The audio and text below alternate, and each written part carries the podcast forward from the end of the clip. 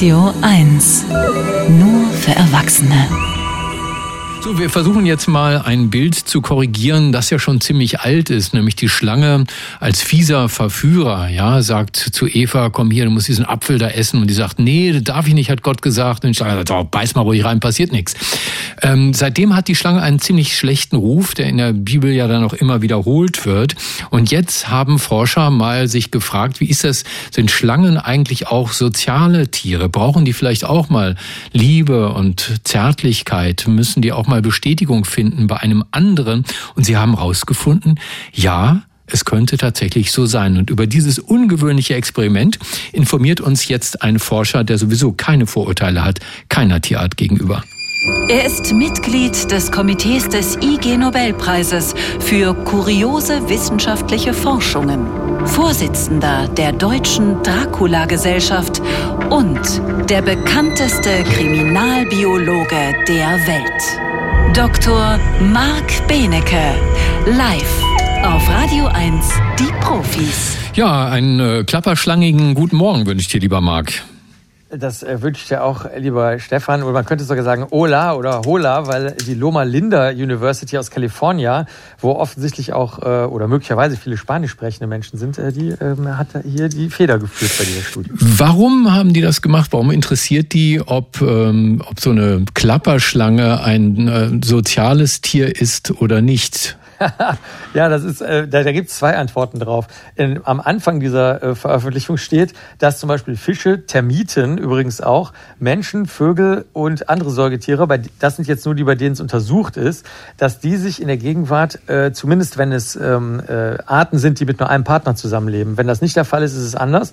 Aber bei denen, die nur mit einem Partner zusammenleben, bei solchen Arten, die fühlen sich wohler, da heilen die Wunden schneller, das Immunsystem ist äh, besser, der, der, der Herzschlag rastet nicht aus und so weiter weiter, wenn Stress ist, sobald ein Partner dabei ist. So, das hört sich ja gut an. Dann haben die gesagt, ja, das wollen wir jetzt auch mal bei Reptilien äh, rauskriegen, weil die sind irgendwie nicht richtig untersucht. Und am Ende des Papers steht aber was anderes. Und eins von beiden, glaube ich, ist der Grund der Forschung. Da steht nämlich wörtlich, weil Menschen immer weiter in die Natur eindringen und das einfach so ist. Deswegen sollten wir besser die Tiere kennen, denen wir dort begegnen. Und wenn wir sie aus der Natur heraus transportieren, dann sollten wir wissen, wie wir ihnen mit möglichst wenig Stress auf Seiten der Tiere begegnen, sodass wir sie also, äh, steht wörtlich da, abtransportieren können. Ja, also kannst du dir jetzt aussuchen, was der eigentliche Forschungsgrund ist. Mhm, ähm, was haben die genau für einen Versuch gemacht?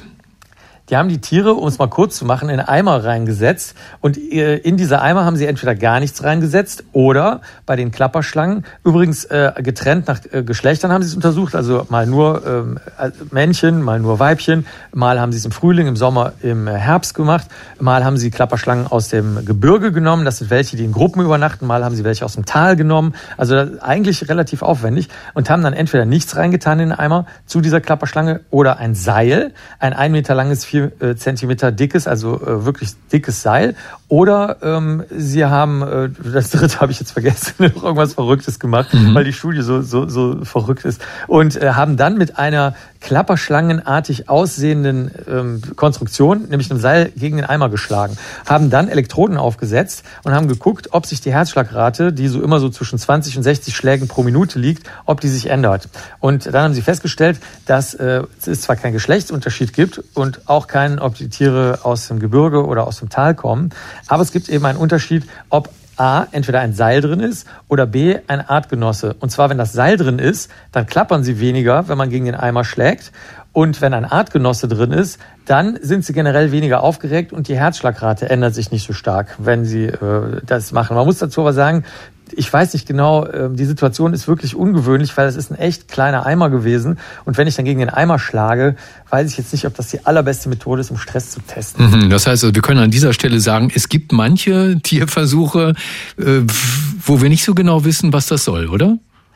Doch, ich glaube, wahrscheinlich haben sie von der Naturschutzbehörde oder so Geld bekommen und sollten eben rauskriegen, wie man die Tiere tatsächlich möglichst gut aus den äh, jetzt demnächst menschlich besiedelten Gebieten rausholen soll. Mhm. Das Interessante daran ist, ist, das ist wieder mal eine unserer äh, zwischen dir und mir äh, so legendären und beliebten Studien, wo so viel noch auszuprobieren ist. Also welche Schlange lebt normalerweise in welchem Netzwerk, nämlich die mütterlichen Schlangen, die hocken manchmal zusammen, je nachdem, wo sie leben. Die betreuen auch ihre Kinder, die Schlangen. Dann ähm, sind Eimer, wie gesagt, die richtige Umgebung. Umgebung. Dann wie ist es mit der Temperatur? Reptilien sind ja sehr stark temperaturabhängig in ihrer Reaktion. Also das Gute an der Studie ist, damit werden sich noch Generationen von Studierenden beschäftigen können. Es klapperte die Klapperschlangen, weil ihre Klapper schlapper klangen.